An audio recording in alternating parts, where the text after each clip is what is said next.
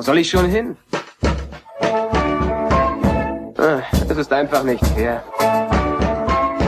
Wenn das Universum ein helles Zentrum hat, bist du auf diesem Planeten am weitesten davon weg.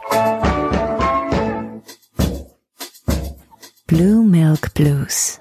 Herzlich willkommen zur 90. Folge von Blue Milk Blues, einem im Moment wöchentlichen Andor-Podcast. Ich heiße Tobi und freue mich, dass ihr zuhört. Heute wollen wir über die achte Folge sprechen. Und dazu ist jemand hier, der vor gar nicht langer Zeit schon mal hier war und wir haben damals über ein anderes Thema gesprochen als Andor. Ich hatte aber schon die ganze Zeit so den Drang eigentlich über Andor zu sprechen und Mhm. äh, das holen wir jetzt heute nach. Sean Bu ist hier. Hi. Hi. Ja, sehr gut. Äh, Du hattest ja damals, ich weiß noch, du hattest so, warst damals sehr begeistert. Du hattest die ersten drei Folgen schon gesehen Mhm. und Katharina und ich noch nicht. Wir hatten die dann, glaube ich, zwei Tage später oder so erst gesehen und mir sind so ein paar Sachen noch hängen geblieben, die du gesagt hattest. Oh. Und ähm, also eins war zum Beispiel, dass du gesagt hast, dass so jeder Tod was bedeutet, dass das nicht nur so die Leute über den Haufen geballert werden oder irgendwelche Mhm. Stormtroopers massenweise umgenietet werden, sondern dass das irgendwie irgendwie anders ist und und bedeutsam ist. Und das, das Ja. finde ich, hat sich tatsächlich so eigentlich auch bis jetzt so gehalten. Mhm. Geht's dir denn so? Also, du warst ja sehr angetan, bist du das nach wie vor? Äh, ja, ich bin nach wie vor sehr begeistert von der Serie und ich glaube, das nimmt sogar auch immer weiter zu, Mhm. soweit, so, wie- so wie sich die Serie weiterentwickelt. Ähm, und die Sachen, die ich damals so beim ersten Gucken halt so besonders fand und besonders gut fand, war, dass es so sich so ernst nimmt erstmal, wie dementsprechend auch, dass wie mit, mit einem Tod von einer Person umgegangen wird oder mehreren Toten und auch wie erwachsen es wirkt und wie auch wie authentisch auch alles sich anfühlt und aussieht. Das ist halt die Mischung aus dem, was was das Drehbuch dann halt, also wie das Drehbuch geschrieben ist, wie, wie was für eine Geschichte die erzählen wollten, ähm, aber auch die Umsetzung davon ist so detailliert, echt, authentisch. Sie haben ja auch dann nicht in dieser Volume, in dieser ähm, Ja. digitalen Stage gedreht, ähm, Stagecraft, sondern haben da wirklich drauf geachtet, so gut es geht, eigentlich fast nur an echten Locations zu drehen oder echt gebauten Locations. Und ähm, dadurch fühlt sich auch alles einfach viel, viel echter an und, und diese ganze Kombination ähm, hat mir damals unglaublich gut gefallen.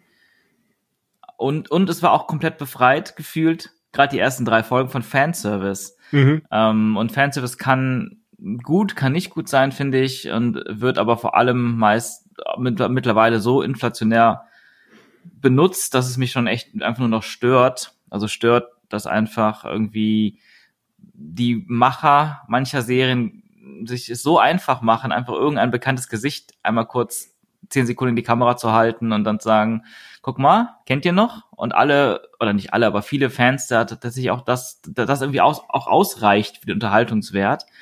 Und dann denke ich mir so auch als, als, wo ich auch selber Drehbuchautor bin, es ist so, ja, es ist so schade, wenn das ausreicht. Weil ein, ein, ein Wiedersehen mit einer bekannten Figur ist auch deswegen nur toll, weil ja vorher schon diese Figur in einem, in einem guten Film, den Leute gemacht haben, äh, diesen Eindruck hinter- hinterlassen hat. Und jetzt kurz dran erinnert zu werden, ist ja kein Qualitätsmerkmal der aktuellen Geschichte in dem Fall, oder, sondern des Ja. Originals. Und ja, und Endo kommt damit ganz, ähm, die ersten Folgen kamen ja wirklich komplett ohne irgendwas aus, was man so wirklich wiedererkannt hat, erstaunlicherweise. Und ja, das hat mir extrem gut gefallen und um das kurz abzuschließen, äh, und jetzt hat sich die Serie schon viele Folgen weiterentwickelt, wir sind jetzt bei Folge 8 und jetzt kommen so Schritt für Schritt immer mehr Elemente rein, die man so kennt, wie Sturmtruppen und TIE Fighter und man, man, man be be ähm, besucht immer mehr Planeten und bekommt immer mehr vom Universum mit und aber so, ja, und, und, in der Verbindung, und dann sage ich wieder, das ist guter Fanservice, oder vielleicht ist es nicht mal Fanservice, sondern einfach nur Worldbuilding. Mhm. Ja, in der Kombination wird's für mich auch immer, immer besser.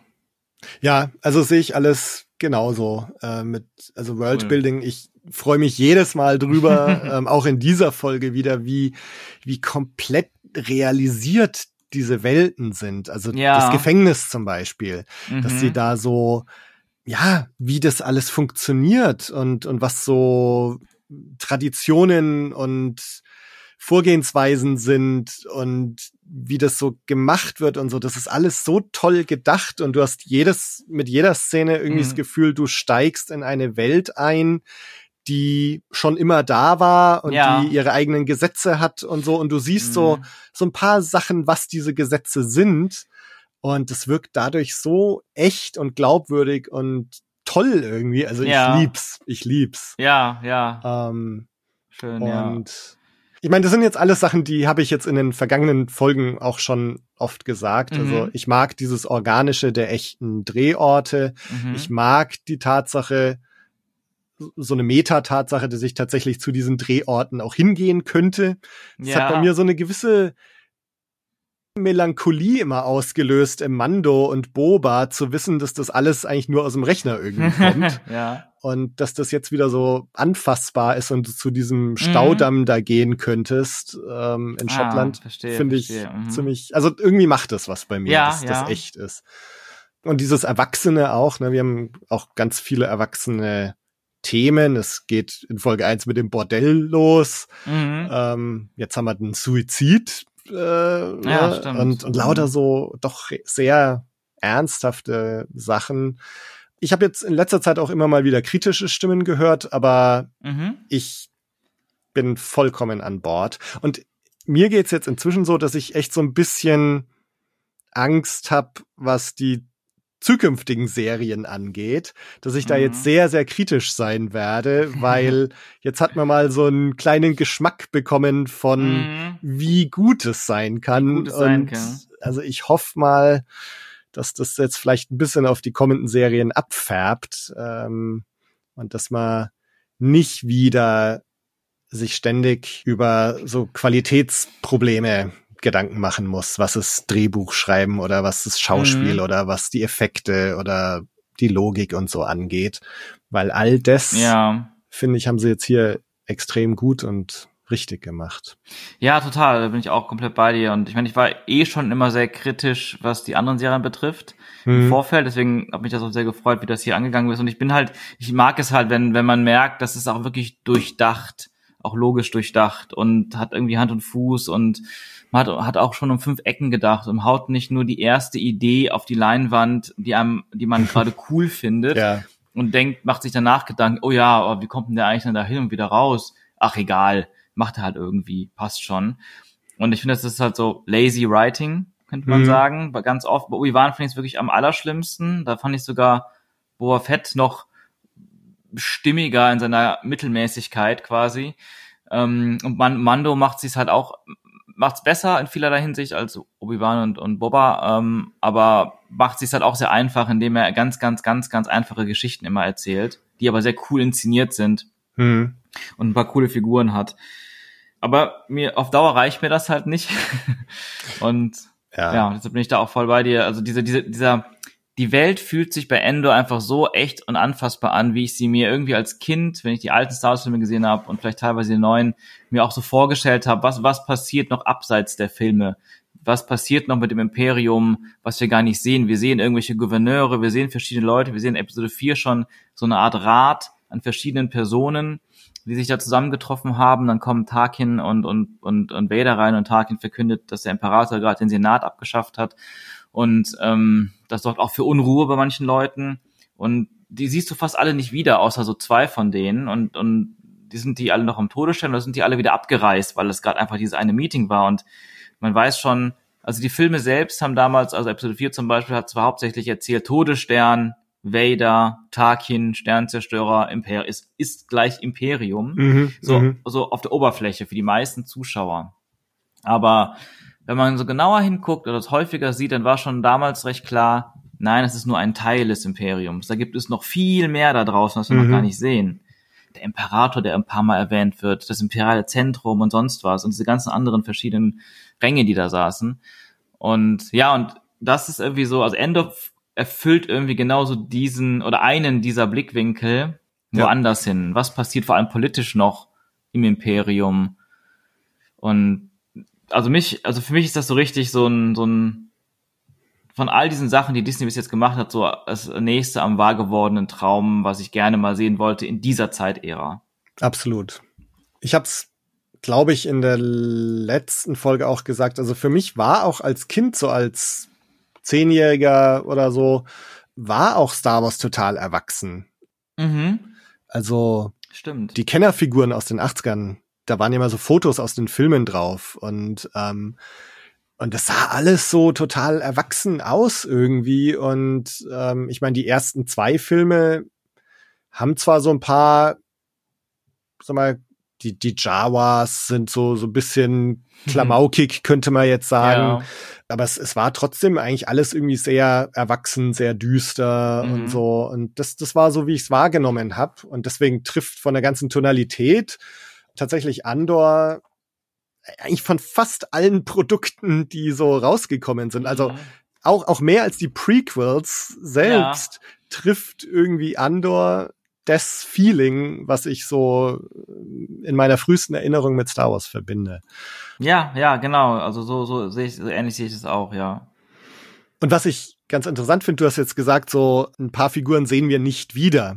Das war nämlich auch so. Ich habe mich vor zwei, drei Wochen mit Michael und Max von, von Jedipedia unterhalten Mhm. und Ja, ähm, cool.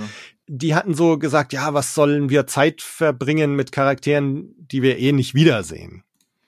Also, ne, sie haben halt gedacht, dass Bix und Miva und so, ne, dass die alle irgendwie am Anfang auftauchen, dass wir die nie wiedersehen. Da hatte ich schon Mhm. gesagt, so, äh, wisst ihr doch noch gar nicht. Und ich hatte schon so das Gefühl, dass wir die tatsächlich auch wiedersehen. Und, ja, ja, voll. und das bewahrheitet sich ja jetzt immer mehr, dass, Mhm. dass das eigentlich, äh, es heißt zwar Andor, aber es ist eigentlich ein, ein Ensemble-Cast, also was eigentlich Ja. fast so, so Game of Thrones-Style in gewisser Weise ist, dass wir Mhm. halt mehrere Charaktere haben, denen wir folgen. Und das finde Ja. ich war jetzt auch in, in Folge 8 halt ganz extrem wieder, so auch durch die vielen Schnitte. Mhm. Also Andor ist halt eine Figur von, von mehreren Figuren, Ja. denen wir folgen. Ja, voll, 100 Prozent, ja. äh, Wo du sagst, eigentlich hätte die Serie vielleicht Rebels heißen müssen, sollen, Ja. wenn, wenn es nicht die Serie Rebels schon gegeben hätte. Aber Endor ist natürlich dann so die eine, eine Figur, die man so kennt. Aber ja, total. Aber das Witzige ist, dass sich das auch, auch auch erst entwickelt. Ähm, Ja. Du hast gerade angesprochen, so in der letzten Folge, dieser achten Folge, haben wir das gehabt, dass man sehr viel hin und her schneidet zwischen den verschiedenen Figuren. Wir haben Mon Mothma, wir haben Luthen, ähm, wir haben auch Bix, die auch wieder dabei ist. Ähm, und wir haben Val, die wir auch kennengelernt haben. Und natürlich Endor in seiner Situation. Und dann haben wir auch Cyril Khan. Und dann haben wir noch ähm, die imperiale ISB. Äh, Miro, Person Miro, Miro. Deidre Miro, genau, die auch sehr spannend ist, finde ich, auch wenn sie natürlich zu den Bösen gehört.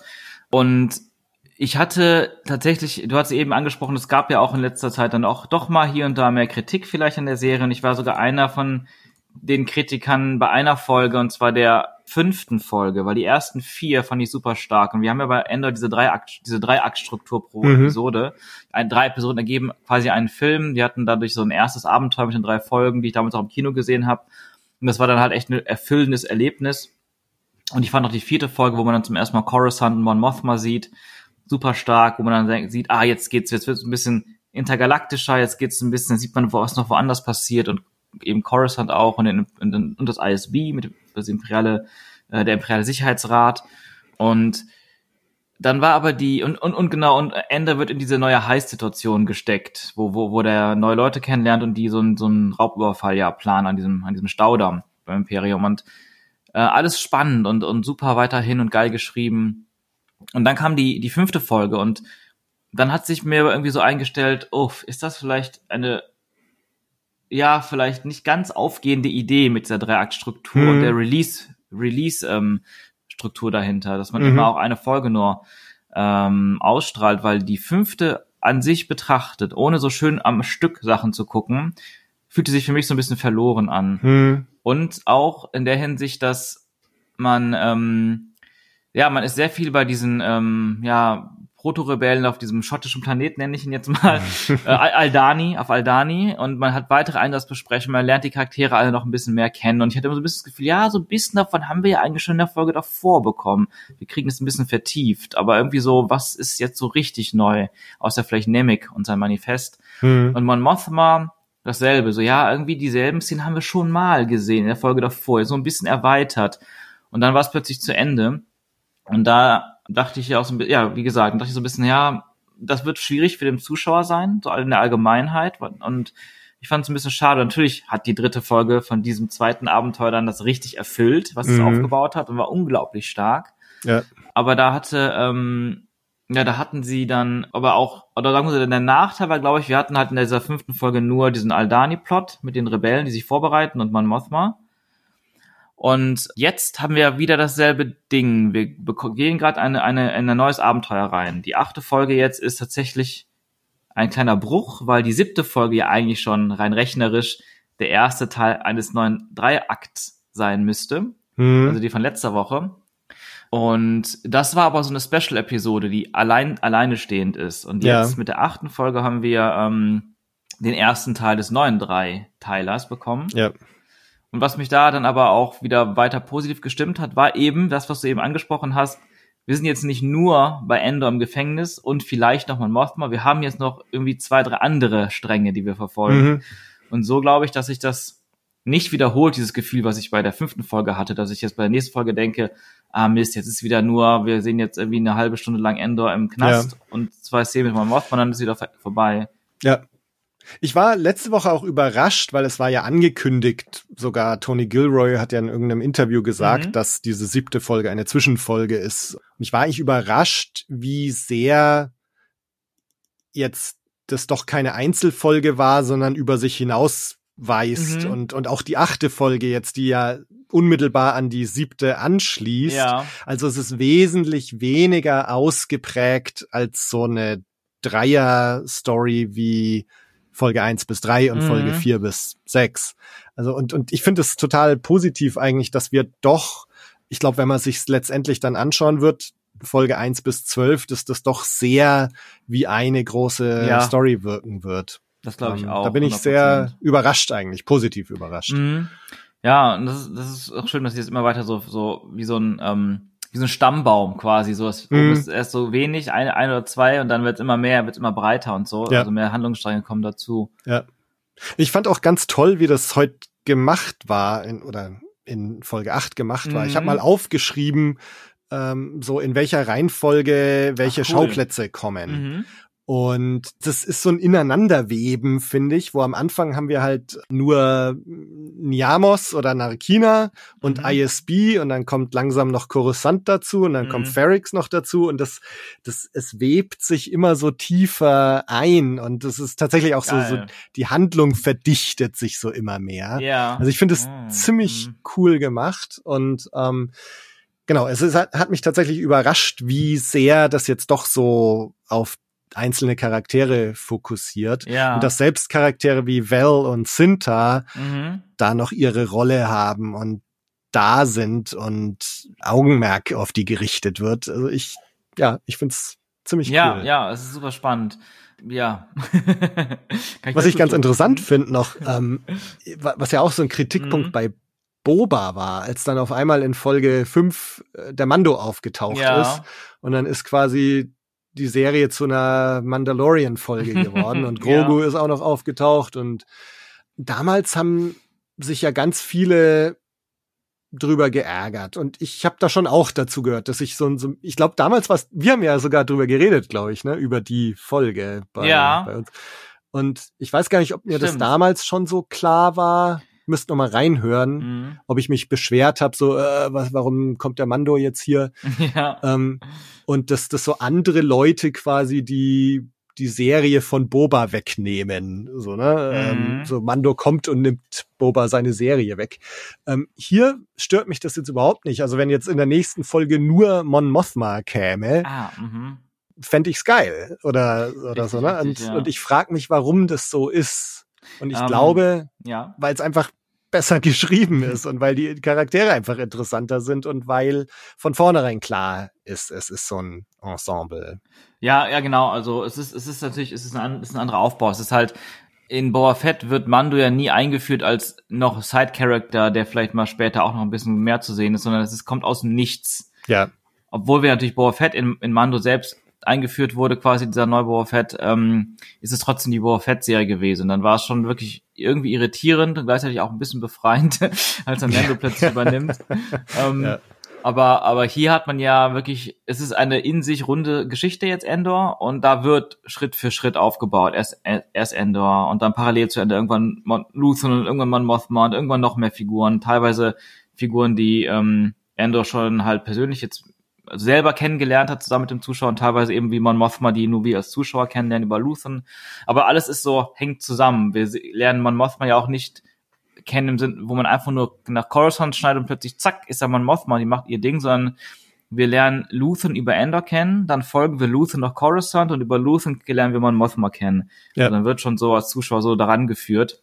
Ja. Und ja, und dann verstrickt strickt sich jetzt immer, immer größer.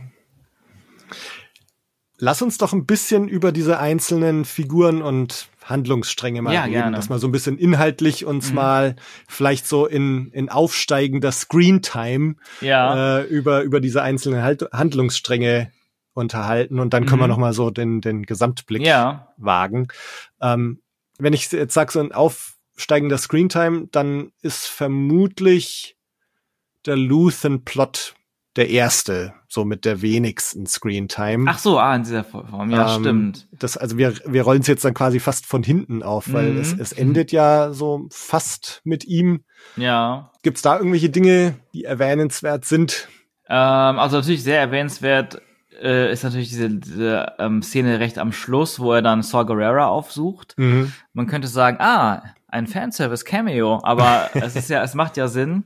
Und was mir da, da direkt aufgefallen ist, also ich fand die Szene super stark zwischen ähm, Luthen und Saw Gerrera. Luthen versucht Saw Gerrera ja irgendwie für eine gewisse Aufgabe ein, ein, eine nächste Mission zu gewinnen, weil Saw Gerrera offensichtlich sieht man auch in dem Establisher so über Raumschiffe und ein gewisse, zumindest ein gewisses Arsenal an Militärequipment ja. verfügt, mit diesen schwarzen X-Wings und so und viel mit Leuten mit Waffen, paar, die wir auch aus Rock One kennen. Ja von den Aliens, das ist natürlich auch sehr schön. Und was mir da direkt aufgefallen ist, wow, Saw Gerrera hat in den ersten drei Sätzen, die er sagt, mehr Persönlichkeit, als sein Charakter in Rock One komplett hatte. also ich, ich bin selber ähm, ja recht großer Kritiker von Rock One gewesen, was Charaktere und ähm, Drehbuch anging. Aber ein unglaublicher Liebhaber des Looks von Rock One und mhm. der Inszenierung und Action. Aber ähm, ja, und Forrest Whitaker hat mich für mich als Saw Gerrera in Rogue One nie funktioniert. Das war so ein ganz komischer Charakter, den ich schon fast ein bisschen fremdschämen fand, wo ich nicht wusste, okay. was versucht der uns gerade irgendwie für einen Charakter zu verkaufen, mit seiner komischen Art zu sprechen und was, was bringt dieser Charakter, der dann auch direkt wieder stirbt und aber hier hat er mich direkt gekriegt. Ich finde ihn super faszinierend. Ich finde die Art, wie er spricht und wie er sich gibt, total spannend, weil er super, super viel Persönlichkeit reinbringt. Und was hier nochmal schön auf den Punkt gebracht wird, ist, äh, oder fand ich jetzt, dass es halt diese ganzen verschiedenen Gruppen mhm. gibt, die auf ihre Weise rebellieren und auch ganz scheinbar ganz verschieden vorgehen, verschiedene Namen haben und verschiedene, ähm, ja, ich glaube auch so Stufen der Radikalität, würde ja. ich mal sagen, so haben. Und Luthen, so wie ich es jetzt verstanden habe, hat, glaube ich, so ein bisschen das Plädoyer dafür gehalten, wir müssen da zusammenarbeiten, damit wir eine Chance haben. Und Sorry Guerrero sagt, nee, ich arbeite nicht mit denen zusammen, die sind alle aus, aus mein, ich habe Gründe dafür, warum ich mit diesen Leuten nicht arbeiten will. Und auch nicht mit dir jetzt gerade. Hm. Und das finde ich so ein schönes Beispiel auch, wie Andor so ein bisschen herausfordert, was wir bisher mit Star Wars verbunden haben. Mhm. So, die Rebellen, das war, ja, das waren halt die Guten und das ja. waren so die, die gegens böse Imperium gekämpft haben. Und dass das aber nicht so schwarz-weiß ist und dass die Rebellen eigentlich auch ein wild zusammengewürfelter Haufen sind, die aus ganz unterschiedlichen Beweggründen dabei sind. Ja. Und die vielleicht so dieses romantische Bild der Rebellen, mhm. was wir zu Zeiten der Originaltrilogie hatten, auch echt in Frage stellen, weil ja. das ist eben nicht romantisch und, und so, sondern da hast du einen Typ wie Saw Gerrera, der sagt, naja, die anderen sind, keine Ahnung, was er da Separatisten, was ich auch nochmal ganz interessant mhm, finde, mhm. weil das ja tatsächlich die Frage aufwirft, was passiert eigentlich mit den Separatisten von damals, die gegen die Republik gekämpft haben, wenn die Republik zum Imperium wird, dann wären ja, ja eigentlich die Separatisten auf einmal zu den Guten. Ne? Ja, und ja, ja. das finde ich irgendwie total interessant. Und das ging in der letzten Folge schon los, mhm. als äh, Mon Mothma irgendwie so, als sie über sich redet und gesagt hat, die Mon Mothma, die ihr alle kennt, ist eine Lüge. Und da hat sie Mhm. auch irgendwie Oh, erwähnt, ja. dass sie für für Separatisten sich einsetzt oder Mhm. sowas. Und das finde ich auch total interessant, so diese Dynamik. Ja, Was passiert eigentlich mit den Separatisten von damals? ja, super spannend, ja. Dazu äh, fällt mir noch ein, dass es da auch ähm, bei George Lucas den Prequels, da gab es mal die Idee, die Separatisten auch deutlich mehr, also mehr mit der Idee zu spielen, dass das quasi die Rebellen sind oder eine Vorstufe der Rebellen von später. Er hat es am Ende, glaube ich, alles verworfen, aber Mhm. es gibt so ein paar Hinweise darauf. Zum Beispiel im Drehbuch von Episode 2 gibt es eine Szene, wo Padme mit Count Dooku spricht und Count Dooku versucht, sie für sich zu gewinnen, ähm, also Naboo für, Mhm. für die Separatisten zu gewinnen und er ihr so einen Vortrag darüber hält, was alles in der Republik schief läuft.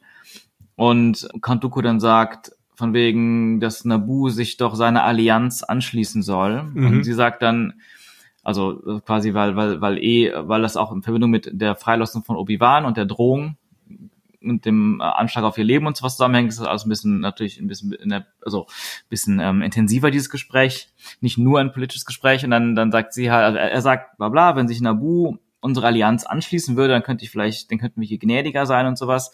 Und sie sagt dann, wenn wenn ich mich eurer Rebellion nicht anschließe, Aha. und ich, ich habe das so vermisst im Kino. Ich habe das, ich habe mich so drauf gefreut auf genau diese Art von Spielereien mit dem Zuschauer von Lukas, von diesem was ist eigentlich gut, was ist böse. Wir sind hier auf der, der Seite der Republik in Episode 2 und 1 und aber die Republik benutzt Sternzerstörer und Sturmtruppen, so rein visuell, ne? Und, und der Zuschauer, der vielleicht eben, genau wie du es eben gesagt hast, der denkt, ja, es ist einfach so eine romantische Forschung von gut gegen böse, schwarz gegen Mhm. weiß. Lukas hat damit angefangen, das so aufzubrechen und zu sagen, nee, die Republik ist das Imperium. Es, es, es fehlt nicht mehr viel zum Imperium, Mhm, was ihr mhm. kennt. Und die, die, die Guten, die, die ihr für gut gehalten habt, sind eigentlich die Bösen. Und dementsprechend wären die Separatisten automatisch, wie du eben gesagt hast, dann, oder zumindest ein Teil davon, vielleicht irgendwann die Rebellion geworden. Ja. Und ich bin, und, und in gewissem Marketingmaterial vor Episode 2 war das immer wieder mal so angedeutetes Thema. Aber er hat dann vielleicht aus Sorge, dass Leute es nicht verstehen oder so alles wieder rausgenommen. Und ein weiterer Hinweis darauf, aber das ist wirklich vielleicht ein bisschen sehr spekulativ von mir, die Handelsföderation, die ja auch Teil der Separatisten ist, dann Mhm. ähm, hatte in Episode 1 in manchen Requisiten ein Logo auf ihren Panzern und so, Aha. das ähnlich aussieht wie das Rebellenlogo. Okay. Das wurde nachträglich aber ganz überall digital wieder entfernt. Und das hat mich dann damals noch mehr denken lassen, ja, das, das ist halt nicht nur eine, die Handelsföderation, die Bad Guys und so, sondern das ist schon Teil Ja, der Ursprünge der Rebellion. Ähm, ja, spannend. Irgendwie sehr faszinierend. Ja. Aber ja, also ich glaube, das sind so Sachen, die, die, die eben schon, schon so ein bisschen von Lukas auch schon mal angedacht waren. Und das ist schön, das wieder wiederzusehen. Denn selbst in Episode 3, den Deleted Scenes mit Mon Mothma und Bail Organa und so, gab es eine Szene, wo, wo ähm, Mon Mothma und Bail Organa Padme versuchen zu überzeugen. Und sie dann so ein bisschen erschrocken ist, so von wegen, was passiert hier gerade? Mhm. Und dann entweder Mon Mothma oder Bail Organa sagt, hey, verstehen uns nicht falsch, wir sind keine Separatisten. Wir sind, wir versuchen hier die Republik zu erhalten. Mhm. Da wird auch schon ein bisschen damit gespielt. Ne, das sind dann diese Neorepublikaner, wie sie Saw Mhm. nennt. Ne? Ähm, also ich, ja, ich finde es total spannend, dass, dass da solche Sachen jetzt irgendwie mal thematisiert werden Mhm. und reingebracht werden. Ähm, Also man Ja. hatte das, sorry, dass jetzt gerade noch, mir ist noch was eingefallen mhm.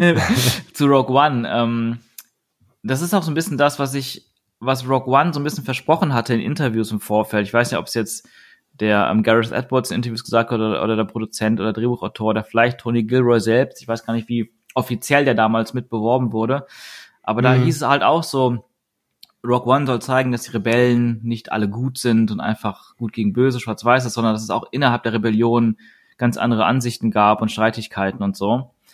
Und es gab ja auch bei Rogue One so eine Gruppe von wie so Terroristen auf Jeddah, die so ein bisschen ihr eigenes Ding gemacht haben. Die waren auch wahrscheinlich von Saw Gerrera. Ja, ja, genau, die, die Saw Gerrera Truppe. Genau. Ja. Genau, und, und das war dann so ein bisschen, da dachte ich so, voll das geile Thema, endlich mal. Und dann Mhm. so, okay, das war's.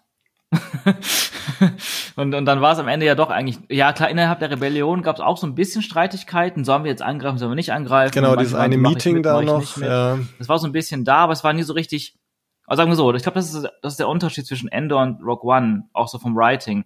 Bei äh, Rogue One wurde es einfach nur mal ganz kurz so, guck mal hier, mhm. die sind sich nicht ganz eins, okay, zur nächsten Szene, wo die Action beginnt. Das wird einfach nur so ein bisschen behauptet, so ein bisschen kurz gezeigt, aber es war nicht fühlbar, weil die, die Charaktere, unsere Hauptfiguren in Rock One irgendwie nicht in diesen Konflikt ja. involviert waren. Die beobachten das nur so ein bisschen und dann machen die wieder ihr eigenes Ding. Und das ist jetzt so, vielleicht ist es auch so von Tony Gilroy die Chance gewesen, wo er dachte, ah, bei Rock One hatten wir das, hatten wir da so einen ganz guten Ansatz, aber haben es nicht richtig erzählen können. Jetzt ist meine Chance, das richtig zu erzählen mit Endor. Ja.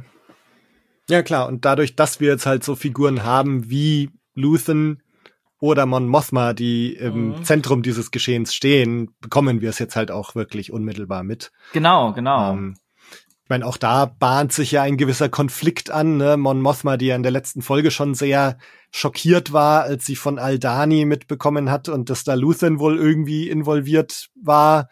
Und jetzt mhm. auch so mhm. diese, das Gespräch mit Claire und Luthen, wo es auch drum geht, na, so, I've been hiding for too long und jetzt ja. wird so langsam Zeit, sich etwas mehr aus dem Versteck zu wagen, mhm. wo dann vielleicht auch dieser Gang zu Saw ein Ausdruck dessen ist. Ne? Jetzt, jetzt ist irgendwie, jetzt ist dieser Point of No Return überschritten nach Aldani und jetzt geht's so langsam los, ein bisschen offenere Operationen zu machen. Und das, mhm. da bin ich noch gespannt, wie, was das in Mon Mothma dann auslösen wird.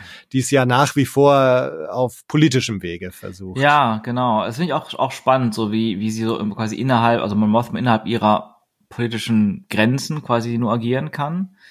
Ähm, und es tut, ich war mir auch nicht so, tatsächlich nicht so hundertprozentig sicher, was, also sie, sie erzählt ja in der Folge davor dem Kollegen von Chandrilla, ich, ich, nach außen mache ich dies und jenes, damit Leute nicht sehen, was ich wirklich mache. Ja, ja, ja. Aber, aber wurde eigentlich schon klar, was die wirklich dann macht?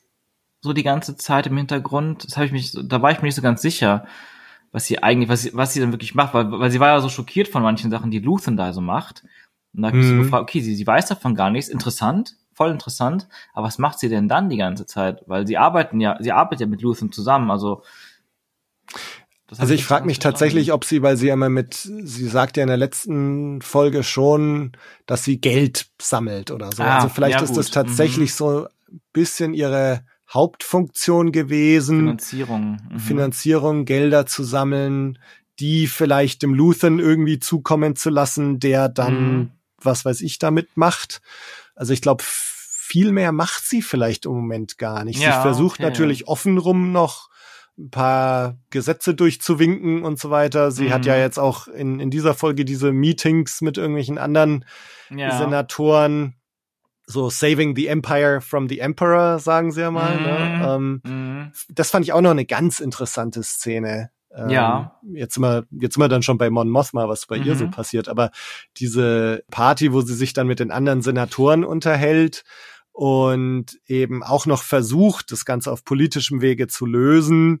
Mhm. Also sie hat noch so einen Idealismus und da hast du dann diesen einen Senator, der so sagt, ja, wir haben doch nichts zu befürchten, wenn wir nichts zu verbergen haben oder wenn wir nichts falsch, mhm. falsch machen. Also auf diesen Gesetzesentwurf, den sie jetzt durchgewunken haben in der letzten Folge. Ja. Und das fand ich so ganz interessant, so dieses, Mitläufertum, also dass ja, da irgendwo total. Menschenrechte mhm. mit Füßen getreten werden und man macht es aber mit, weil man irgendwie sagt, na ja, die rechtschaffenen Leute, die nichts zu verbergen haben, mhm. denen passiert ja auch nichts so, ne? Also ja. das, das fand ich ziemlich cool. Ja, das ist echt super spannend, weil weil ähm, parallel dazu kriegst du aber genau das Gegenteil serviert, nämlich so ein ein ein normaler Mensch, der einfach verhaftet wird ja. Die haben ja Endor nicht verhaftet, weil sie Endor suchen, sondern weil er einfach nur zur falschen Zeit am falschen Ort mhm, war. Mhm. Und diese Ungerechtigkeit einfach jeden trifft oder dieser harte Arm des Imperiums quasi jeden jetzt treffen kann, willkürlich. Ja. Und das ist, glaube ich, auch so ein bisschen das, was Luthen ja versucht zu provozieren. Ich dachte, habe mich immer gefragt, was will dieser, dieser Raubzug auf Aldani? klar Geld für, für die Rebellion ist wichtig ähm, und auch mal den Re Imperialen zu zeigen, dass man, dass man die angreifen kann und sowas, dass man denen wirklich wehtut. Aber was ich so spannend fand in der letzten Folge, die Konsequenz daraus war ja, dass das Imperium jetzt plötzlich umswitcht und sagt, wir müssen jetzt viel, viel, viel, viel härter durchgreifen. Ja, ja. Und, und diese Auswirkung dann, und, und selbst, und das aber auch gewollt war von Luthen, weil er will, so, so wie er es erklärt, er will, dass die Leute es spüren, Ja. dass das Imperium schlecht ist. Weil Ja, ja. du sagst, die meisten Menschen sind, oder Men Bevölkerung sind da, sind generell halt sehr schnell Mitläufer oder machen Ja. es sich bequem oder wollen sich einfach nur es bequem machen. Und dann, ach, dann stellt man lieber nichts in Frage wie die Senatoren. Die sind doch dann alle rechtschaffen, haben nichts zu befürchten. Mhm. Und Luthen will aber auch den normalen Bürger quasi es spüren lassen, damit man endlich mal aufwacht.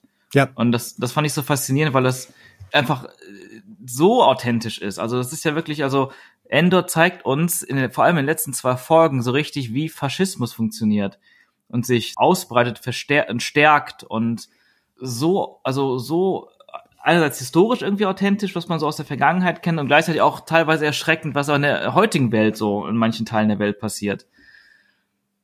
Ja. Das ist genial auch irgendwie. Und, und, und beängstigend. Total, ja. Die, und dieser schleichende Prozess, ne? also Mhm. dass du bei den Senatoren da viele, für, für die ist das Imperium nicht das Evil Empire. Mhm. Für die ist es tatsächlich dieser, das ist halt im Grunde das, was sich aus der Republik entwickelt hat. Und also wenn man jetzt Mhm. wirklich an Episode 3 anschließt, dass das im Grunde das Imperium wurde dann gegründet, um letztendlich besser gegen die Separatisten vorzugehen Ja. oder oder es ist aus diesem Konflikt heraus entstanden Mhm. und und wie du ja auch vorhin schon gesagt hattest, ne, also da ist die Republik auf einmal zum Imperium geworden und naja, für viele Senatoren ging danach die politische Karriere aber genauso weiter und dann Ja, dieser ja, Prozess, mhm. dass du irgendwann das tatsächlich das Evil Empire bist oder dass da einfach Sachen geschehen, die definitiv nicht gut sind, äh, das, das kriegen viele gar nicht mit. Ich, ich finde, mich hat das so ein bisschen erinnert, es gibt so ein Sketch von,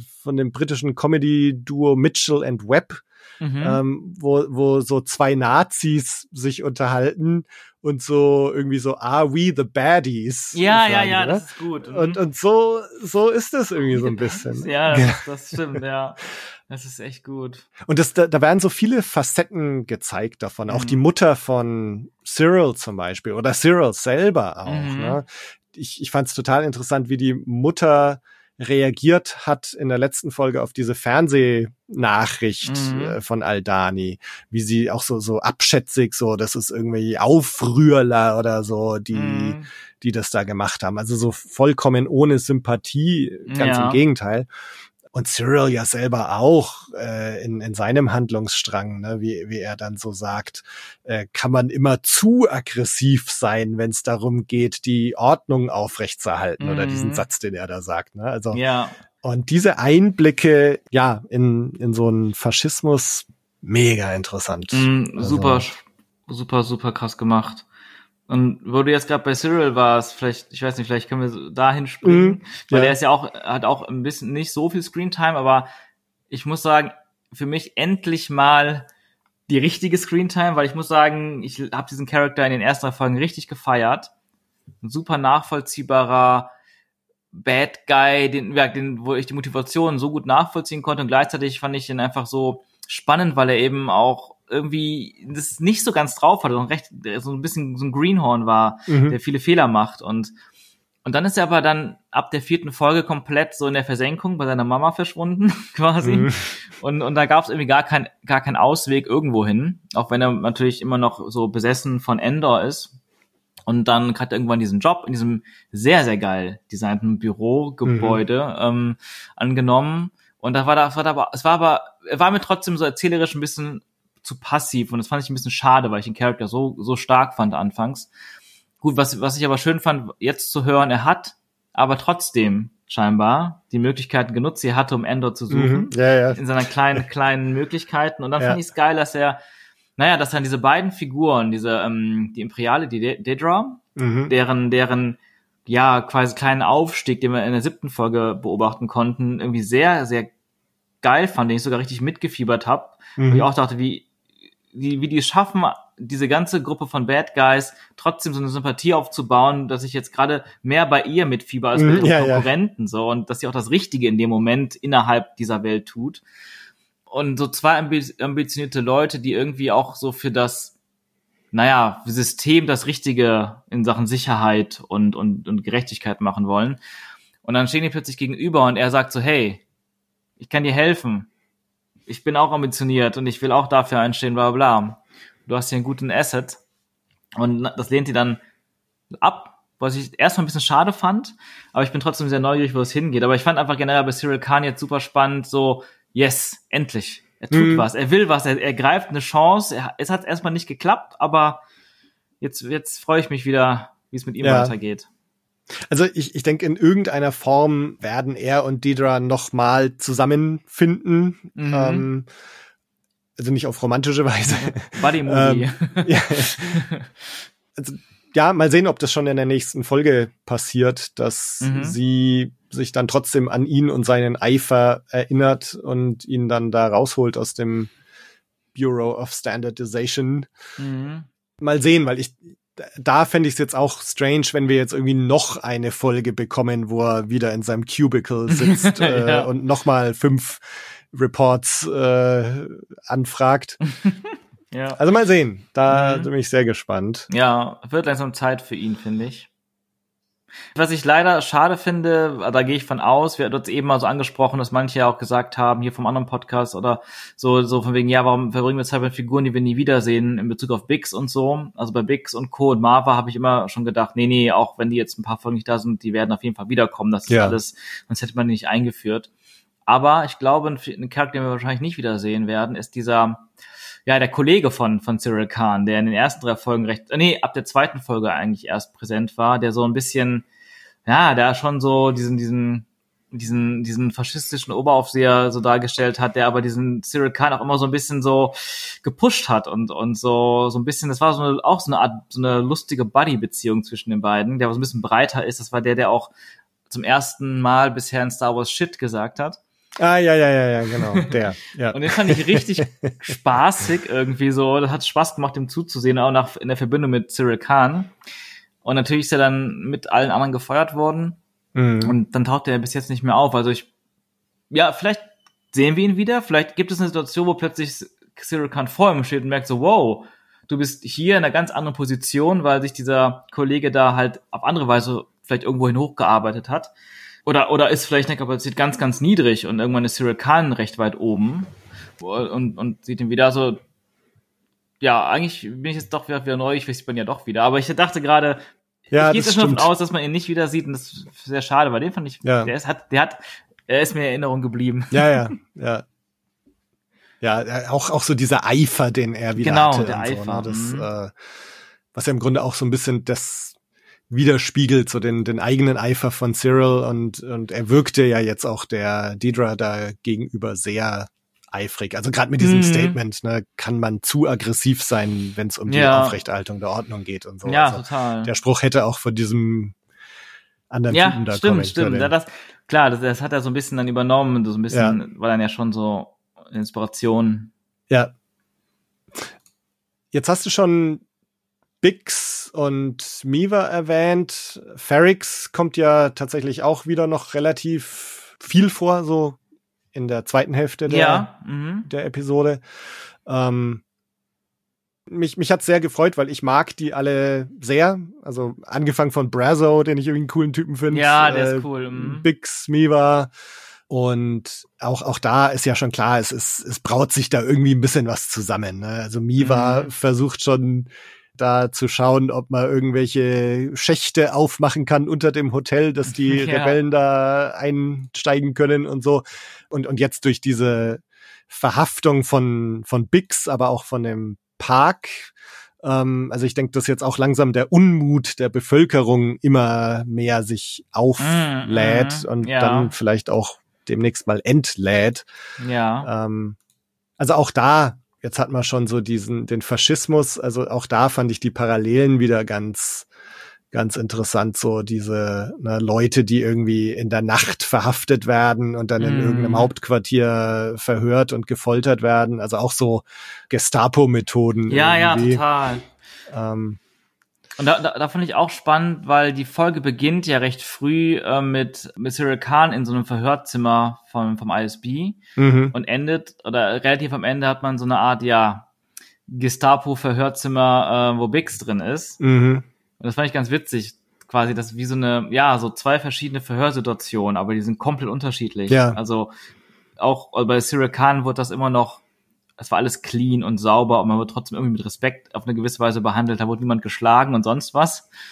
Ähm, da war vielleicht die Respektlosigkeit eher in der Sprache drin oder in der Art, wie man verbal behandelt wird. Und am Ende, und am Ende hast du dann so ein Verhörzimmer, auch mit derselben Miro, Mhm. äh, dieselbe Person ja, die in der, in der Position des, des Befragers ist. ja. Ähm, und dann ist es halt diese, diese, ja, dieser Folterraum einfach. Und das fand ich auch irgendwie eine spannende so Parallele am Anfang Ja. der Folge.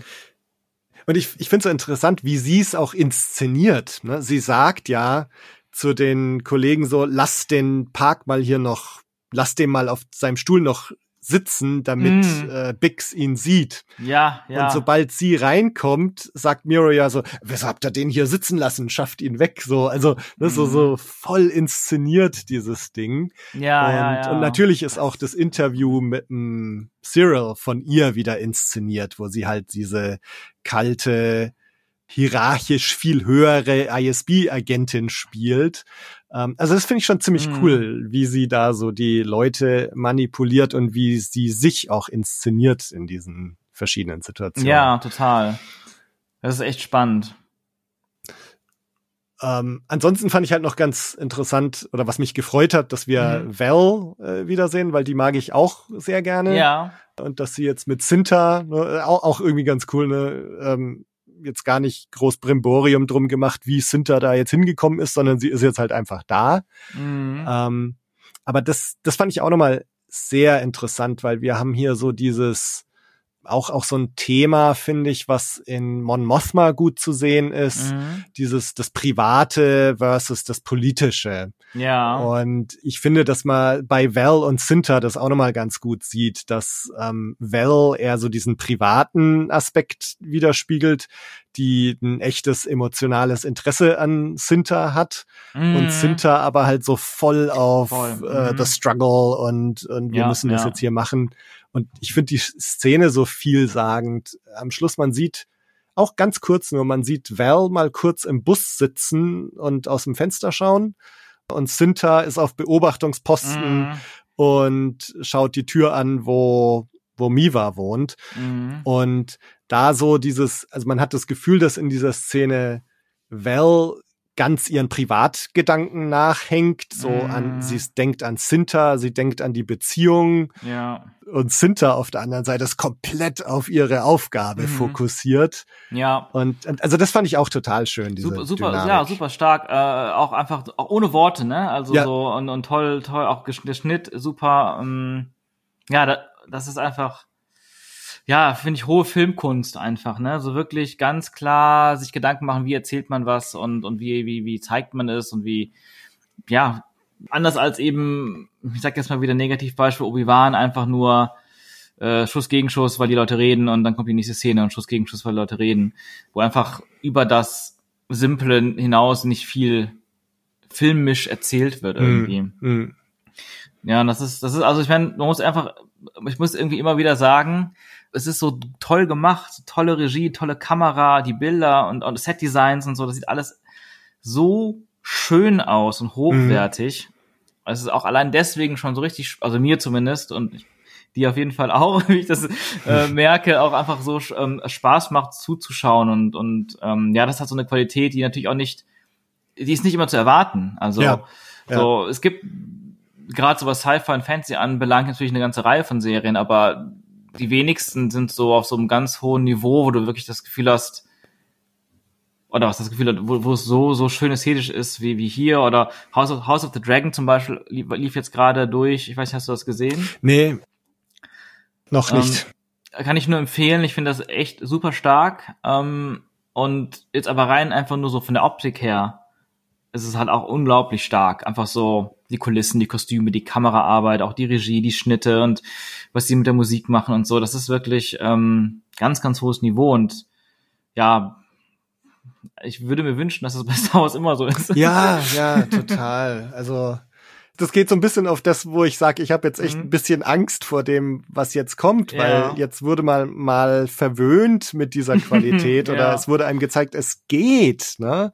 Es es gibt Star Wars in so einer Qualität und Mhm. jetzt wünsche ich mir natürlich, dass das immer so ist. Ja. ähm, wie gesagt, auf der anderen Seite, ne, es gibt genug Leute, die die jetzt auch Cassian die Qualität absprechen. äh, Mhm. und, und sagen, dass sie da eher enttäuscht sind und so. Also habe ich jetzt tatsächlich in, in letzter Zeit mehr und mehr gehört. Ähm, aber sag mal, für mich jetzt ganz persönlich Mhm. und tatsächlich die meisten Leute, mit denen ich rede, die sind eigentlich gerade sehr begeistert und Ja. würden sich auch so eine Art von Qualität in Zukunft wünschen. Ja, also ich glaube, also ich meine, wenn man, wenn man nur sowas wie Mando und Boba Fett und Obi-Wan vielleicht nice findet und Spaß dran hat und gar nicht mehr will, also ein bisschen Western, ein bisschen Märchen, ein bisschen Good versus Evil und auch wenn es zum 20. Mal dasselbe Ende ist, wo die Helden in der Bred- Bredouille sind und dann kommt der Retter nochmal um die Ecke aus dem Nichts, der Deus Ex Machina und dann denkt man, oh Ja. cool und mehr braucht man nicht im, im Leben. so, ja, dann kann ich natürlich verstehen, dass eine Serie wie Endor auch einfach nicht ankommt, nicht Ja. funktioniert. Also das, das Hauptargument, was ich höre, ist, packt mich nicht ähm, und oder ist langweilig. Ja, ja, Ja, ja. so, das höre ich halt meistens. Und ich kann mir halt auch so rein, also sagen wir so, re- rein als Filmemacher würde ich halt auch sagen, so für meinen persönlichen Taste, was ich inszenieren würde, selbst wenn ich diese Geschichte so, also diese Art von Geschichte wie Endor erzählen wollen würde und auch ne, diesen Blick aufs Imperium und die Rebellion und, und diese Themen, ich glaube auch, ich wäre ein Regisseur, der das sowieso anders erzählen würde. Und ich will auch gar nicht anmaßen, ich könnte überhaupt sowas machen, ne? aber ist so rein so, so ein bisschen so utopisch, Mhm. träumerisch gedacht. Da hätte ich trotzdem einige Sachen anders gemacht und wahrscheinlich auch einfach insgesamt eine Ecke flotter erzählt. Aber es ist natürlich auch einfach immer diese, ich meine, ein Regisseur oder in dem Fall auch ein Showrunner, der hat ja hat seinen eigenen, im besten Fall seinen eigenen Stil, seinen eigenen Geschmack, sein eigenes Feeling und auch ein Feeling für Pacing und dann ist es halt so ein bisschen, das ist sein Werk und ich, und ich feiere das halt sehr ab und viele auch und auf manche ist es halt einfach nicht zugänglich. Also ich glaube, Ja. wahrscheinlich ist, also nicht jedes Thema von Star Wars, nicht jede Geschichte braucht genau diese Inszenierung wie Endor. Das stimmt natürlich, ja. Und deswegen, ich würde mir halt wünschen, dass der Anspruch und die Tiefe, die dahinter steckt und auch der Anspruch zu sagen, es ist eine realistische, fühlbare Welt, weil das fand ich halt bei, auch bei Herr der Ringe so geil damals. Es fühlt sich so echt an. Hm. Und nicht nur wie jetzt Marvel, die können Spaß machen, die Marvel-Filme, aber da ist mir das Worldbuilding so egal bei Marvel, weil das ist eh bei jedem Film anders. Hm. Und es, ist, es geht eh mehr um die, die Main Characters, die ihre coolen Sachen machen und von mir aus auch ein paar spannende Entwicklungen haben, aber das ist alles so, so, so meistens so simpel gestrickt. Und ich wünsche, würde mal wünschen, dass ja dieser Qualitätsanspruch hier wie bei Endor weitergeführt wird, aber man kann natürlich auch trotzdem etwas ereignisreicher erzählen. Man kann auch Geschichten machen mit mehr Action von mir aus oder von mir aus auch mit ein bisschen noch ein paar bekannteren Figuren, weil ich glaube, wenn ich jetzt gesagt hätte oder ich, mir so, boah, ich würde gerne eine Serie, okay, eine Serie von Endor und das sind so die Bausteine, Imperium so, Rebellen so und das sind die Dinge, die erzählt werden, die Mainfiguren sind die und die und die, dann würde ich mir persönlich schon sagen, ja, aber für mich könnte Darth Vader auch vorkommen. Wenn das sinnvoll in die Story passt, und das wäre auch geil, weil das ist halt auch Teil von dieser Star Wars Zeit. Hm. Ähm, und hier hat man wahrscheinlich gesagt, ganz bewusst wollen wir sowas wie Darth Vader oder den Imperator gar nicht erst zeigen, weil das ist uns schon zu viel Fanservice. Ähm, und ich denke mir so, man kann auch, ähm, ja, man kann auch ein bisschen was verbinden. Hm. Stell dir mal vor, ein paar der Sachen, die mir bei äh, Mandalorian zum Beispiel besser gefallen als bei Endor, hiermit zu mixen. Denn mein, es gibt, es gibt so zwei Pet Peeves, die ich mit Endor hab. Und ich glaube, dass, das habe ich auch schon sehr oft gelesen, auch bei Leuten, die die Serie mega gerne Mhm. haben. Ich habe schon Verdacht, was eins Ja, davon also das ist. erste ist erstmal Aliens. Ja, genau. Das, also ich finde es ich find's wirklich schon fast erschreckend, ähm, Hm. wie wenige Aliens wir generell sehen. Ja. Ähm, also selbst in Orten, ich meine, klar, wenn man jetzt sagt, beim, beim Imperium gibt's wenig Aliens, keine Aliens. Ähm, in diesem Gefängnis, Ja. wir haben noch gar nicht drüber geredet, der wichtigste Teil eigentlich, Da- aber da ähm, da, da, da kann ich mir auch sagen, so, hey, ähm, gut, diese, diese, diese, diese Facility ist einfach genau für Menschen gemacht und die menschlichen Gefangenen kommen alle dahin. Und vielleicht Ja. haben sie noch irgendwo eine andere Facility, wo die ganzen Twi'leks hinkommen und eine andere Mhm. Facility, wo die ganzen Rhodianer hinkommen und so. Ja. Der Planet ist ja riesig. Das ist dann okay, das kann ich mir so logisch erklären. Aber wenn ich dann auf Coruscant bin und bei meinem Mothmos Party und dann sehe ich irgendwie, weiß nicht, 30, 40 Menschenstatisten und drei Aliens, Hm. ähm, dann denke ich mir so, das ist irgendwie so, es fühlt sich nicht richtig an. Oder Ferrix oder dieser, dieser ähm, Planet, dieser Urlaubsplanet, wo Endor Ja, gefangen ja. wurde, der eigentlich ganz cool war. Aber da waren noch ein paar Aliens mehr, muss man sagen. Aber das war auch schon so, oh, endlich mal ein Alien im Close-Up und dann ist es schon wieder vorbei. Hm. Plus, aber auch die Sache, dass es auch keine Klasse, kein einziges klassisches Alien gibt. Nur Sequel-Aliens gibt es. Und das ist auch wieder so ein komisches Ding, wo ich denke, was ist das für eine Entscheidung dahinter? Ist dem Tony Gilroy ein Rhodianer oder ein Twi'lek schon zu viel Fanservice und würde ablenken?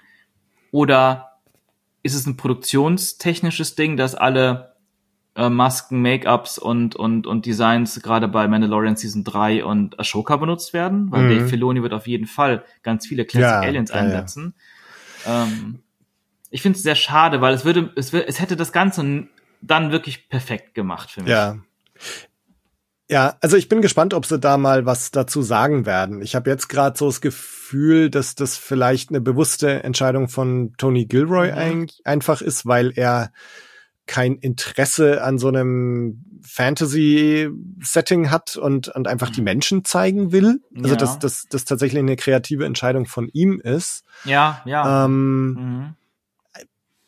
weil, sag mal, genau, in Universe, man müsste es halt schon sehr hinstretchen, ne? Also wie du jetzt Ja. gesagt hast, Nia, äh, na, wie heißen sie jetzt? Äh, Nakina 5, äh, das ist Mhm. der Gefängnisplanet für Menschen. Äh, ja.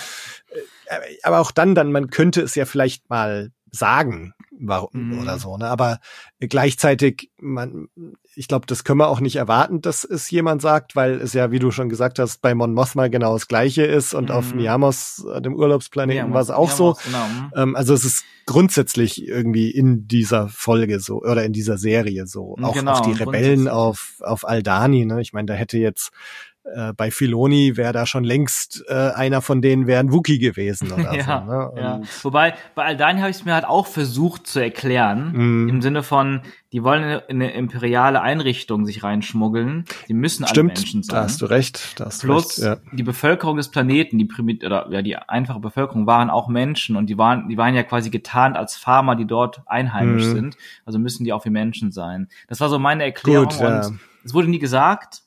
Ähm, aber da konnte ich es noch so ein bisschen ähm, ja mir zurechtbiegen. Bei Ferrix da da war noch am meisten auf Ferrix muss man sagen, so an Aliens, aber auch immer noch für, für mich zu wenig.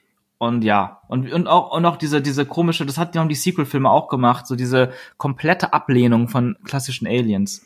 Und damit meine ich halt Episode 1 bis 6 Aliens. Hm. Nicht mal eins. Klar, Admiral Akbar und der solostanische Pilot da, Nine Nump und Chewbacca. Das war's dann auch, ne?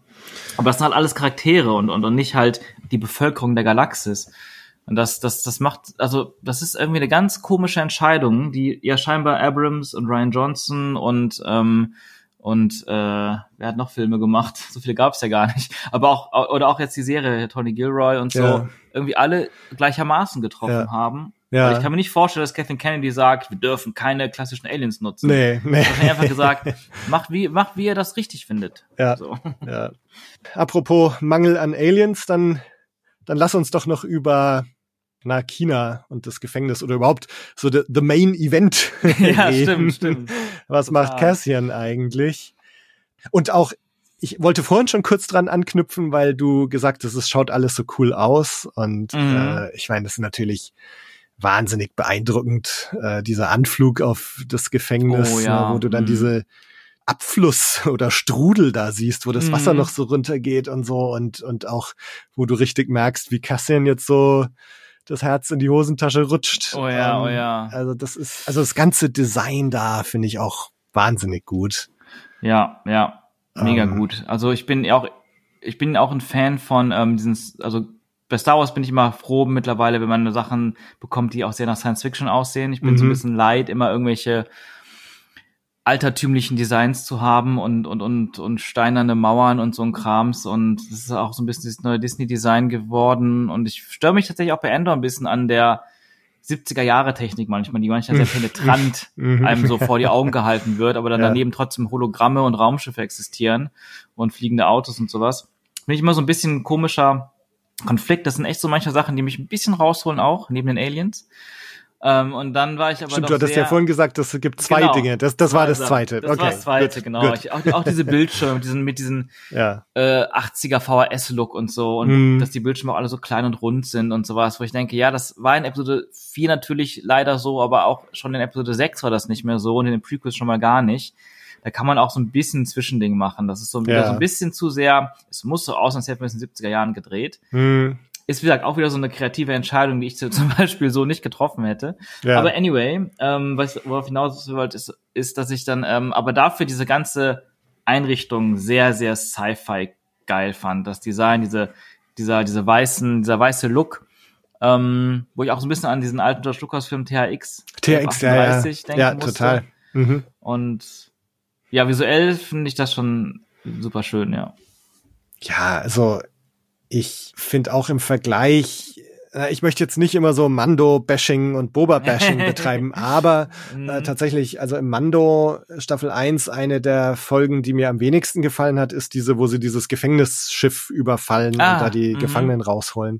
Da fand ich auch so, das Design von diesem Gefängnisschiff sah so nach Mangel an Budget aus Mhm, für mich. Total, irgendwie. total. Und, und hier ist es halt so komplett ins kleinste Detail und ist einfach Mhm. so geil. Und, und, Ja. und da, also auch gerade im Vergleich zu Mando hat man es noch so gesehen und jetzt kriegst du dieses komplette Gefängnissystem und auch wieder ne, Worldbuilding, wo du das Gefühl hast, das ist alles, ja, das war vorher schon da, bevor wir jetzt hierher kommen und da drauf schauen und, und dieses wie, also so diese ganzen Details, ne, dass das so dieses sieben mal sieben mal sieben. Es gibt irgendwie seven Levels und sieben Räume und sieben Mhm. Tische und, und so und, und dann überhaupt das mit dem Boden, ne, dass, dass dann die Wachen Boah, haben diese Gummistiefel an, die, Mhm. die sie schützen vor den Elektroschocks und Ja. so. Also lauter so geile Ideen. Total. Ich dachte auch anfangs, als sie da ihre Schuhe ausgezogen bekommen, dachte ich, das ist so ein, so ein, einfach nur so ein weiteres Erniedrigungsding, Hm. So für die Gefangenen. Und ähm, ist vielleicht auch sicherlich eine Parallele vielleicht zu irgendwas, was im Dritten Reich vielleicht passiert ist. Weiß ich jetzt gerade nicht genau mit den Schuhen, aber ähm, ich erinnere mich irgendwie so an Bilder mit so ganz viel Haufen von Schuhen und so. Aber Hm. so Kriegsbildern. Aber ähm, unabhängig davon, ich dachte halt, das einfach nur Erniedrigung an sich. Ja. Und dann der Twist, das ist, das ist auch noch eine technische ähm, Gegebenheit und äh, ja, auch nat- natürlich eine Erniedrigung, aber gleichzeitig aber auch dieser, dieser, ja, wie nennt man das denn halt, der Sicherheitsmechanismus quasi dieser Anstalt. Ja. Und gleichzeitig, Idee. also für mich, du hast jetzt THX äh, erwähnt, so ein bisschen Squid Game ist noch drin, finde ich. Ah, Ähm, interessanter Gedanke, ja. Ähm, also gerade weil der Andy Serkis ähm, Charakter, der sagt ja noch irgendwie so playing a game oder oder irgend Mm, sowas sagt er mm. ja. Also dass diese, dass dieser Wettbewerb unter den Tischen, äh, dass Mm. halt ne, der Tisch, der als erster fertig ist oder die meisten Dinger produziert, die bekommen Geschmack in ihr Essen Mhm. und der letzte Tisch, die werden halt ähm, gefried, ähm, Das Elektroschock. auch, das ist so und krass. das hat mich so Mhm. sehr an Squid Game erinnert. Ah, irgendwie. okay, ja. Mhm. Ja, es ist, es ist, es ich fand das wirklich auch wieder unglaublich erschreckend. Also wirklich, das ist doch schon so der, auf jeden Fall das, Level, das, das schlimmste Level bisher jetzt in der achten Folge erreicht, so vom Imperium und von dieser, von diesem faschistischen System, dass du ja komplett innerhalb einer furchtbaren Situation bist und innerhalb dieser furchtbaren Situation dir so ein Belohnungssystem gegeben wird, damit du arbeitest und immer jemand bestraft wird und die Belohnung, die größte Belohnung, die du bekommst, ist ja nicht mal eine Belohnung so im Sinne von, wenn du jetzt in deinem normalen Leben denkst, boah, geil, sondern es ist, es ist ja schon, also das, das Beste ist trotzdem immer noch beschissen. Also, Ja, ja, ja. aber es ist halt weniger beschissen als die Sachen, die du sonst kriegst. Also du bist komplett, es ist einfach wie die Hölle irgendwie so, dachte ich. Und du musst jeden Tag darum kämpfen, dass du nicht diese Blitze kriegst oder äh, Ja. ge- ge- gesappt wirst oder eben dafür kämpfen, dass du, dass dein Essen sogar Geschmack bekommt. Ja, ja, ja. Und das ist, Alter, das ist wirklich so, einfach ein krasser Albtraum. Ja. Und was ich auch total krass finde, ist wieder dieses, wie genial das eigentlich ist, ne? Es so Leute auch zu primen irgendwie, weil jetzt leiden die alle mega unter dem Imperium, haben Mhm. eigentlich alle wirklich einen Grund, das Imperium zu hassen. Trotzdem hast du das Gefühl, dass die eigentlich gar keine Sympathie für die Rebellion haben, weil durch diese ganze Aldani-Geschichte Mhm. werden sie jetzt noch bestraft, weil dieses, dieses Ja, Re-Prison, natürlich. Resentencing-Ding, Mhm. jetzt haben die auf einmal doppelt so viel Tage bekommen wie vorher. ja, Das ja. heißt, das ist auch wieder dieses Persönliche versus das Politische, ne? Weil Mhm. sie leiden halt persönlich drunter und deswegen, das ist das, was sie unmittelbar betrifft. Das, also sie leiden eigentlich unter dem Imperium, haben aber trotzdem keine Sympathie für die Rebellion, weil, weil das halt schlecht für sie ist, weil, Ja. weil sie dann doppelt so viel Tage bekommen haben, beziehungsweise Mhm. der, der Melchi, äh, der sagt ja auch so, wie viele Tage du hast, spielt überhaupt keine Rolle, weil die behalten uns eh so lange, wie sie wollen. Also so dieses, wirklich dieses total krasse so, im Grunde kommen die da nie wieder raus. Mhm. Also, ja, ja, jetzt ist es plötzlich willkürlich Ja. geworden und das ist erstmal erst krass und ich glaube ja auch, ich habe mich gestern so ein bisschen gefragt, was genau, also es war so ein bisschen so, okay, jetzt kommt das nächste Abenteuer und wahrscheinlich wird es jetzt halt eine, eine, Gefängnisausbruch-Story. Wir hatten letztes Mhm. Mal diese klassische Sto Filmstory des Heists, des Raubs. Jetzt haben wir die klassische Filmstory des Gefängnisausbruchs wahrscheinlich.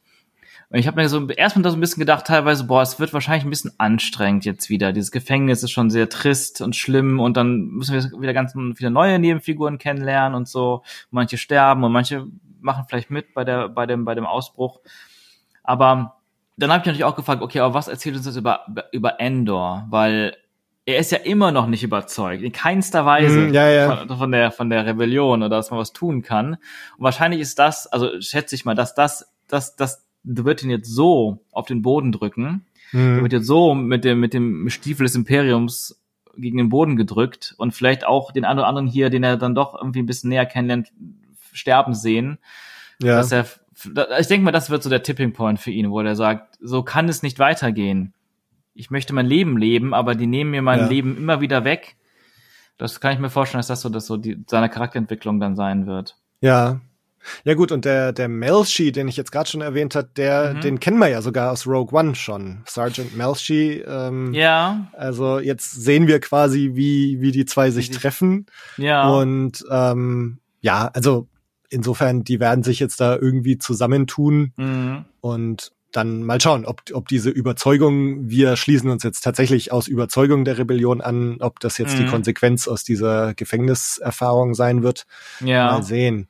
Aber ich glaube, du hast recht, dass wir, wir haben ja jetzt dann doch wieder diesen klassischen Dreier-Handlungsbogen hier. Mhm. Das heißt, wir werden in der nächsten Folge mitbekommen, wie vielleicht so langsam der Plan wächst, da irgendwie Mhm. auszubrechen, Auszubrechen. oder so. Wir haben ja schon den einen gesehen, der diese Handgesten da macht zu, Ja. zu einem Mhm. anderen. Also irgendwas geht da ja schon vor sich. Mhm. Ich denke, das wird jetzt noch ein bisschen verdichtet werden.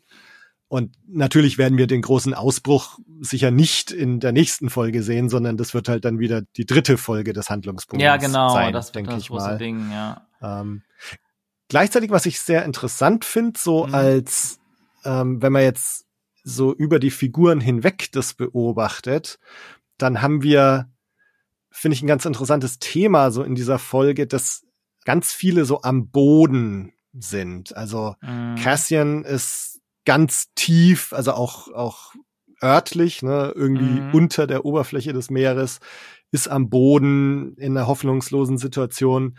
Cyril ist auch irgendwie in seinem eigenen Gefängnis. Ne? Er ist in diesem Bureau of Standardization, Mhm. hat versucht, da irgendwie sich zu etablieren und da rauszukommen, aber erstmal hat er eine Absage bekommen von Miro und ist jetzt auch in diesem, ja, Cubicle-Gefängnis irgendwie, in diesem Büro. Ja, Äh, Bix ist im Gefängnis stimmt. und alle sind so gerade ganz unten und in ihren Gefängnissen und jetzt Voll, voll. wird, Ja, glaube ich, bei spannend, allen Stories irgendwie so als nächstes halt der der Ausbruch, der Ausbruch sein, kommen. ja. Und auch Luthen in gewisser Weise. Ne? Also dieses, dass er jetzt öffentlicher werden wird und dass er I've been hiding for Mhm. too long. Also auch Stimmt. er wird in gewisser Weise vielleicht ausbrechen. Ich denke, dass also diese diese Ausbruchsgeschichte wird jetzt halt wahrscheinlich über die verschiedenen Charaktere Mhm. hinweg. Ja, erzählt gut, werden. schöner Gedanke, ja, voll, voll. Alle sind irgendwie in ihren persönlichen Gefängnissen drin, so. Ist geil. Ähm, was ich halt auch bei der Sache dachte, gerade weil wir ja ähm, so viele verschiedene Figuren haben jetzt gerade, äh, Mhm. die man folgt. Das Ensemble ist jetzt so langsam wirklich da. Ähm, fand ich jetzt ganz witzig irgendwie, dass ein Großteil der Leute, der anderen Charaktere, Endor suchen. Also die Imperiale, Mhm. Dedra, Cyril Khan auf seine Weise, Cinta und Val, wobei jetzt hauptsächlich Cinta. Ja. Ähm, und beziehungsweise Luthen will ja auch Endor kriegen. Vix sucht nach Endor aus Ja. persönlichen Gründen. Also alle suchen Endor. Fast alle außer Mon Mothma irgendwie. Und Mhm. Endor ist einfach im Knast. ja. Kann gar nicht gefunden werden. Das ist irgendwie so eine witzige oder sagen wir interessante Situation gerade, wie das alles Mhm. aufgebaut ist. Voll spannend. Ja.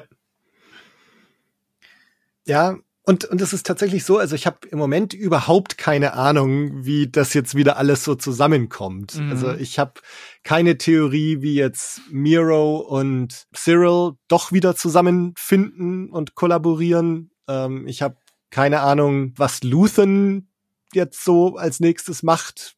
Mhm. Mon Mothma auch nicht. Und Andor, wie schafft das raus aus dieser Zwickmühle? Ja. Also es ist wirklich, ähm, bin sehr, sehr gespannt. oh ja, oh ja. ähm, ich. Ich glaube, wir können uns tatsächlich wieder so ein bisschen auf so eine Übergangsfolge gefasst machen. Also ich, Mhm. ich hoffe, dass es dich vielleicht auch mehr begeistert als Folge Mhm. 5. Mal sehen. Ähm, glaub aber trotzdem, dass das vielleicht die nächste Folge auch wieder so ein bisschen ja eine Zwischenfolge sein wird. Mhm. Mal sehen. Aber, aber eben, wie gesagt, also dadurch, dass ich im Moment überhaupt keine Ahnung habe, was jetzt mit den ganzen Figuren so als nächstes passiert, bin ich auch sehr, sehr gespannt zu erfahren, so in der nächsten Folge, was sind jetzt erstmal so die nächsten Schritte. Mhm. Ja, ich auch, auch. ja. Also wir, genau, diese die Sorge ist ein bisschen da, aber dadurch, dass wir so viele Figuren haben, wird es vielleicht ein bisschen äh, anders oder sehr anders dann als in der fünften Folge. Ja, ja, das stimmt. Das stimmt. Ja, vielen Dank fürs Ja, Mitmachen. danke dir, hat Spaß gemacht. Wo findet man denn noch mehr von dir? Ah, ja, ähm, danke. Also ich habe auch noch den meinen eigenen Podcast, den ich mit meinem Kollegen René mache, aus dem Off, aus dem Off-Podcast. Da machen wir auch immer eine ähm, Endor-Besprechung. Das haben wir auch bei Obi-Wan gemacht, aber normalerweise sind wir da nicht so regelmäßig und machen so ab und zu Themen. Und die Themen sind auch nicht nur Star Wars, sondern die sind eigentlich hauptsächlich generell Film, Film-Storytelling, ähm, auch Gaming, Gaming-Storytelling. Also unser Fokus ist eigentlich immer so auf, auf, auf Storytelling selbst. Mhm. Wir erzählen Filme, Serien und, und Spiele und ähm, ja, aktuell machen wir so eine Direct Reaction of Endor. Das heißt, wir gucken die Folge und gehen direkt danach, bevor wir ein Wort gewechselt haben, Ah, in den Podcast rein und sprechen ganz frisch darüber. Aha. Dadurch hat man vielleicht nicht ganz so viele detaillierte Analysen dabei, dass man, weil man sich nicht, nicht noch irgendwie lange Gedanken gemacht hat oder sich vielleicht auch noch mit anderen vorher ausgetauscht hat, aber dann hat man immer so einen, diesen, diesen Ersteindruck. Aha. Und das ist so ein bisschen unser Ansatz. Und das gibt's aktuell, solange Endor läuft. Auf, Sehr bei gut. Aus dem Off Podcast, wo man Podcasts hören kann. Ja, dann schaut da unbedingt mal vorbei. Blue Milk Blues findet ihr auf auch überall, wo man Podcast hören kann. Nice. ähm, und Social Media eigentlich fast überall. Schaut auch da mal vorbei. Lasst uns wissen, wie es euch gerade geht mit Andor und was ihr so erwartet für die Zukunft. Ob ihr generell an Bord seid. Ansonsten hören wir uns hier nächste Woche wieder, wenn wir die neunte Folge besprechen. Bis dann, macht's gut. Ciao. Ciao.